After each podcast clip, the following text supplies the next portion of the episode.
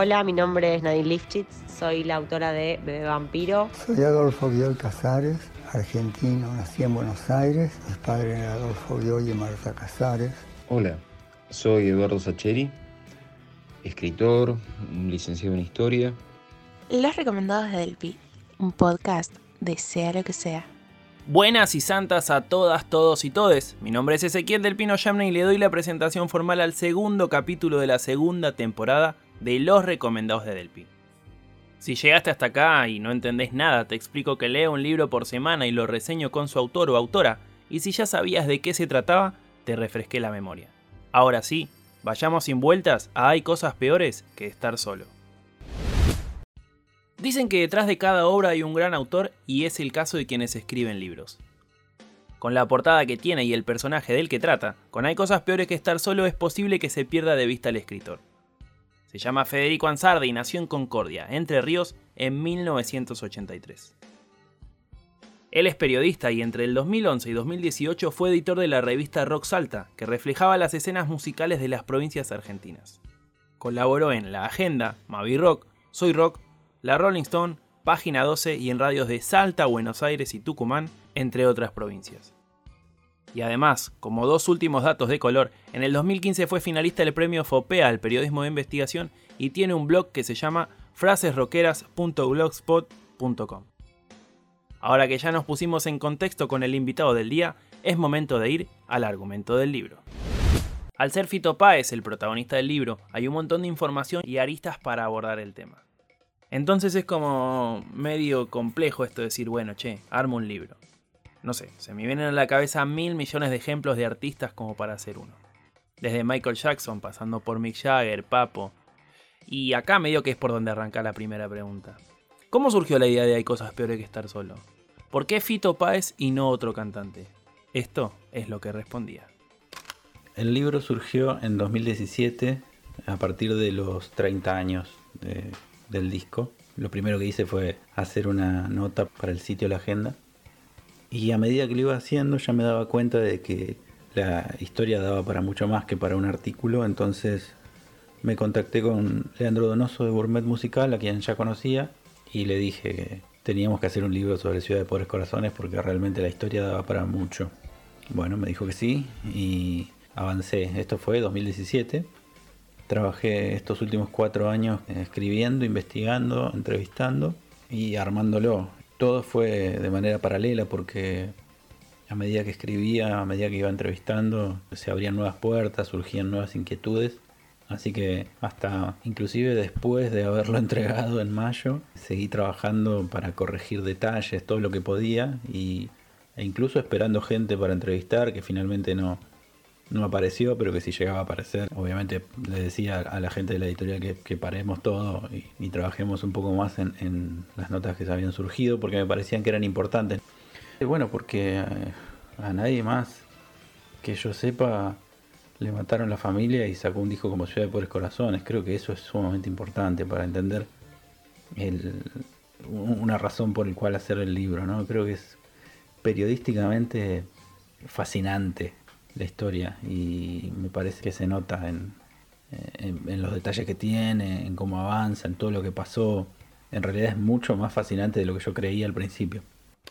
Fito es uno de los cantantes que más interpeló una generación que tuvo, entre otros artistas, a Charlie, Spinetta, Los Redondos, Calamaro, Cerati, Soda y tantísimos otros, que si los nombro no termino más. Ahora bien, para Federico Ansardi, ¿qué es Fito Páez en su vida? ¿Qué representa? Fito en mi vida eh, está desde que yo tengo 9 años, una cosa así, ahora tengo 38 y bueno, siempre le seguí la carrera, de alguna manera lo fui a ver. Nunca lo había entrevistado, la primera vez que lo entrevisté fue para este libro, pero siempre estuve ahí, digamos.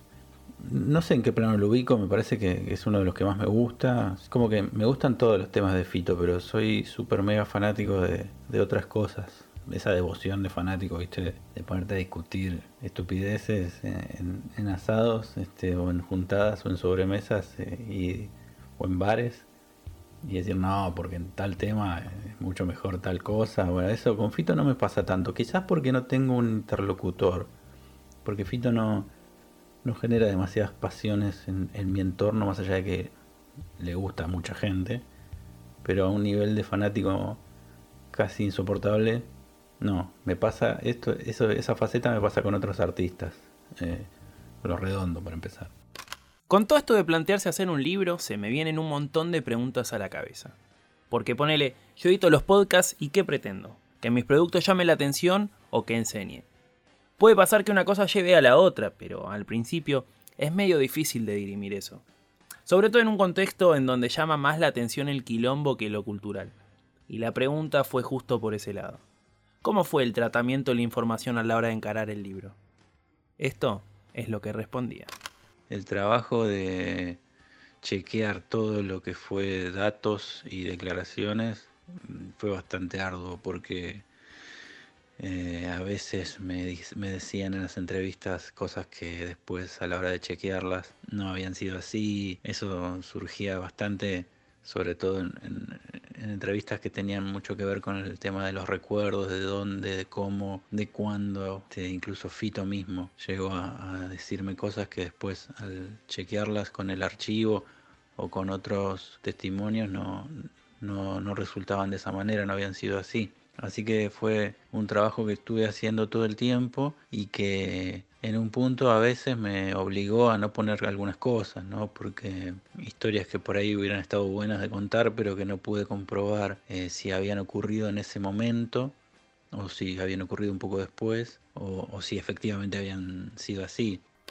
Siempre que los libros son biografías o autobiografías, hay dos millones de datos a chequear y sobre todo si es una persona tan conocida y representativa para uno, sino el género más fuerte de la Argentina, y es por acá que va la cuestión.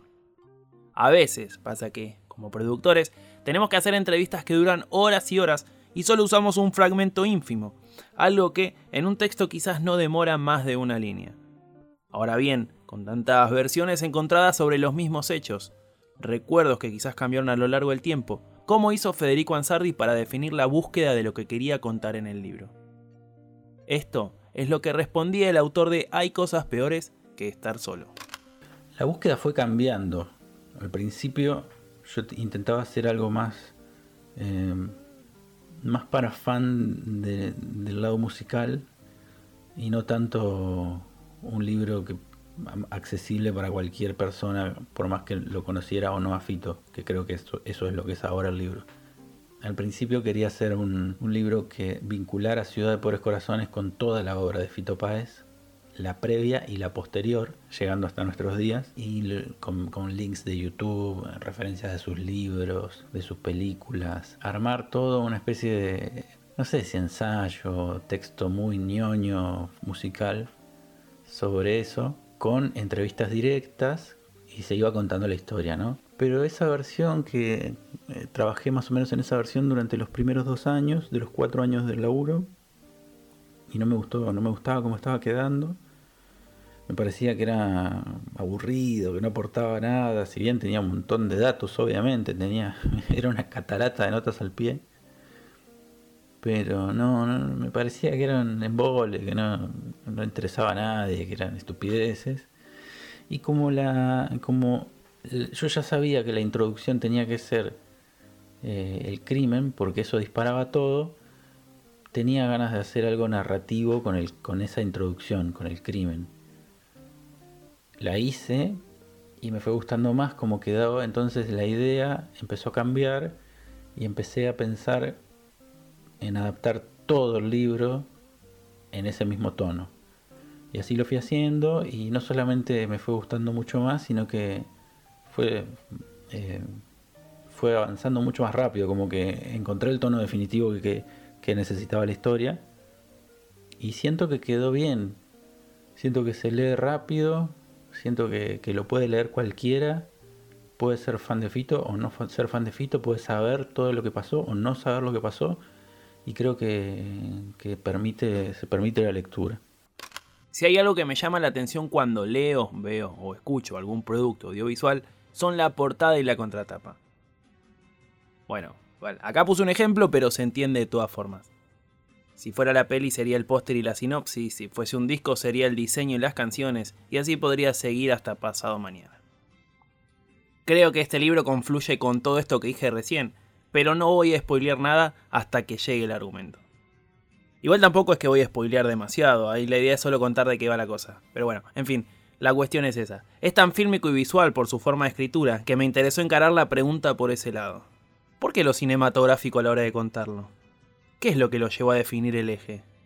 Esto es lo que respondía Federico Ansardi.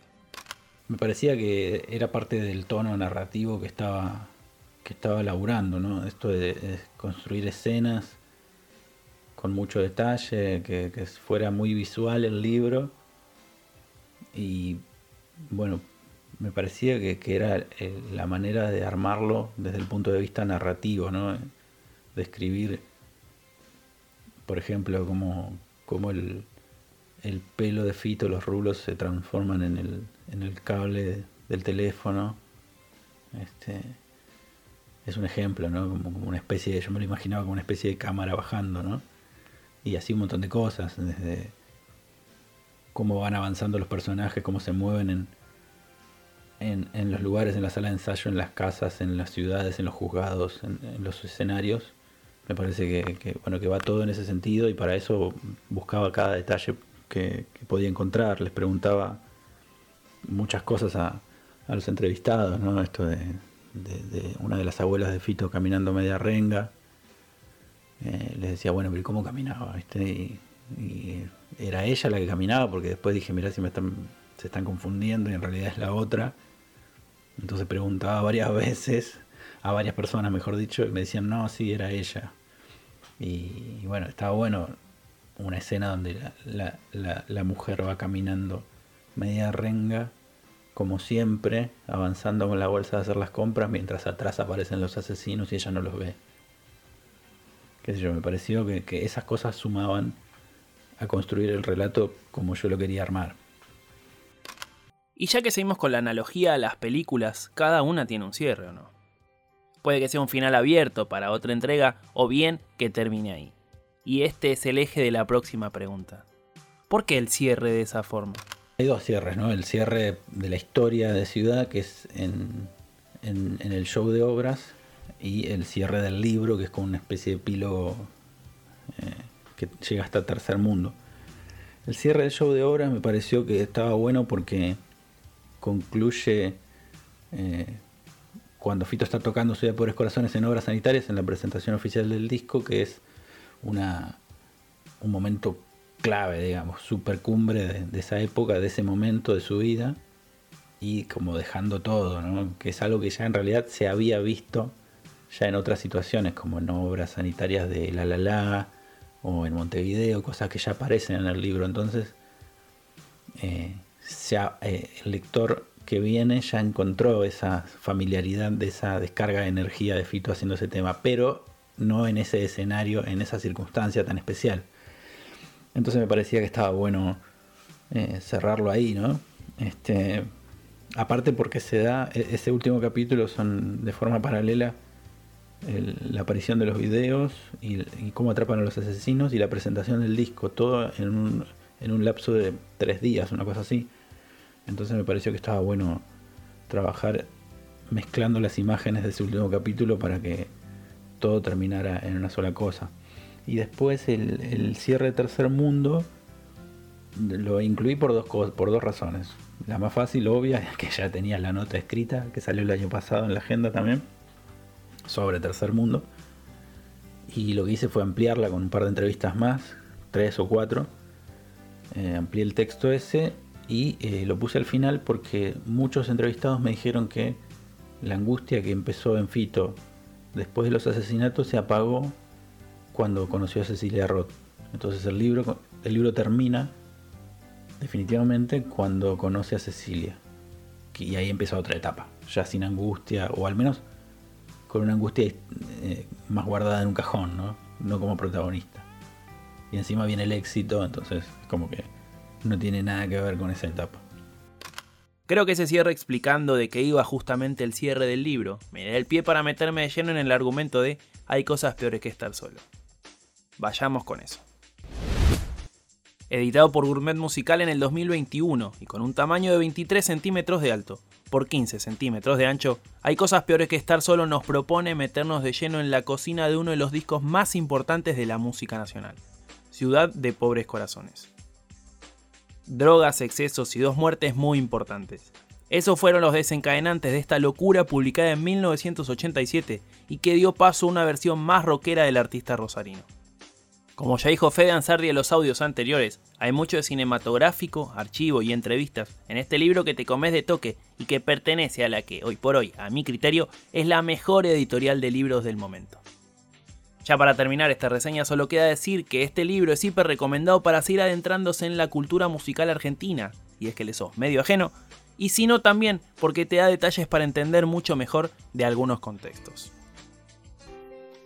Y bien, amigos, amigas y amigues, es momento de cerrar esta nueva entrega de Los Recomendados de Delpi, dando mis redes sociales para que me sigan, me cuenten qué les pareció la reseña, si finalmente leyeron el libro, qué les pareció el libro y sobre cuál les gustaría que hable en futuras ediciones. Me encuentran como arroba del pino S en todas mis redes sociales. Ahora sí, sin mucho más por decir, me despido. Hasta la próxima.